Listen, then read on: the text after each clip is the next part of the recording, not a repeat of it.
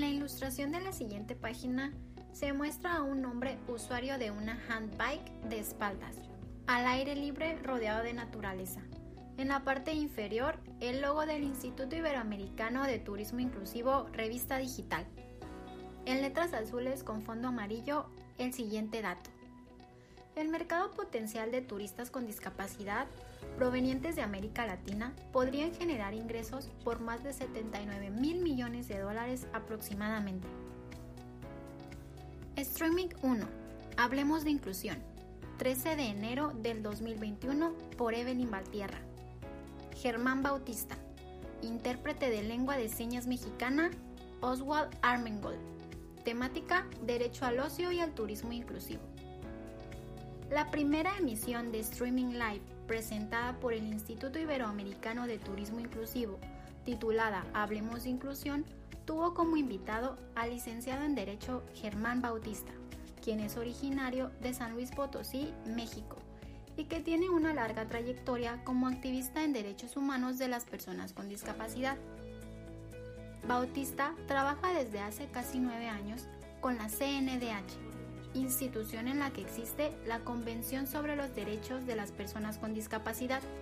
Se trata de una ley de índole nacional e internacional que a partir de 2008 funge como un instrumento obligatorio más que protege los derechos de las personas con discapacidad en México. Referente al derecho al ocio y turismo inclusivo, se sabe que muchos empresarios del sector turismo no están interesados en ofrecer servicios turísticos accesibles. Respecto a lo anterior, nuestro invitado hace hincapié en que las personas con discapacidad deben considerarse como un segmento más de mercado, que cuenta con las posibilidades económicas de pagar servicios especializados y que sumado a lo anterior genera diversos beneficios para quien lo toma en cuenta. Germán considera que visibilizar a las personas con discapacidad es la clave para que día con día la inclusión en el turismo cobre más fuerza.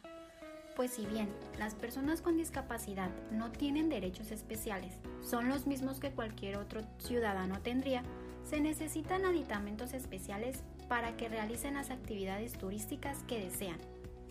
El licenciado Bautista recuerda las experiencias por las que ha pasado a lo largo de todos sus viajes, las cuales dice han ido cambiando de manera positiva gradualmente. Él sabe que aún falta mucho para que realmente este segmento de la población sea tomado en cuenta e incluido dentro del turismo. Aún con ello, se valoran los esfuerzos que la sociedad hace hoy en día, Hablando de discriminación de personas con discapacidad en el turismo, existen diversos artículos constitucionales y leyes que respaldan el que en México esté prohibida la discriminación directa o indirecta. A pesar de que quienes ofertan servicios turísticos sean organismos privados y se jacten de dirigirse a un tipo de sector en específico, estos no pueden discriminar o seleccionar a sus clientes negando así sus servicios a personas con discapacidad. Para ello, existen en México instituciones como la CONAPRED, Comisión Nacional para Prevenir la Discriminación, y la Profeco, Procuraduría Federal del Consumidor, las cuales respaldan a quien presente una queja cuando considere que sus derechos hayan sido violentados.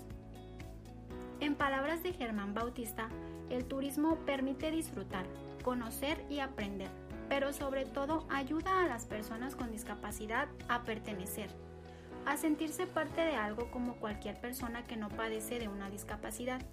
Por ello, se invita a las personas con discapacidad a que se hagan más visibles en los viajes, a los empresarios a que le apuesten al turismo inclusivo y a los estudiantes de turismo a que se preparen y capaciten en este tema, ya que con la suma de todo, incluyendo las políticas públicas, se va a generar que cada día tengamos más destinos accesibles e inclusivos.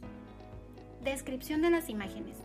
En la imagen se muestra a Germán Bautista con un traje de vestir negro,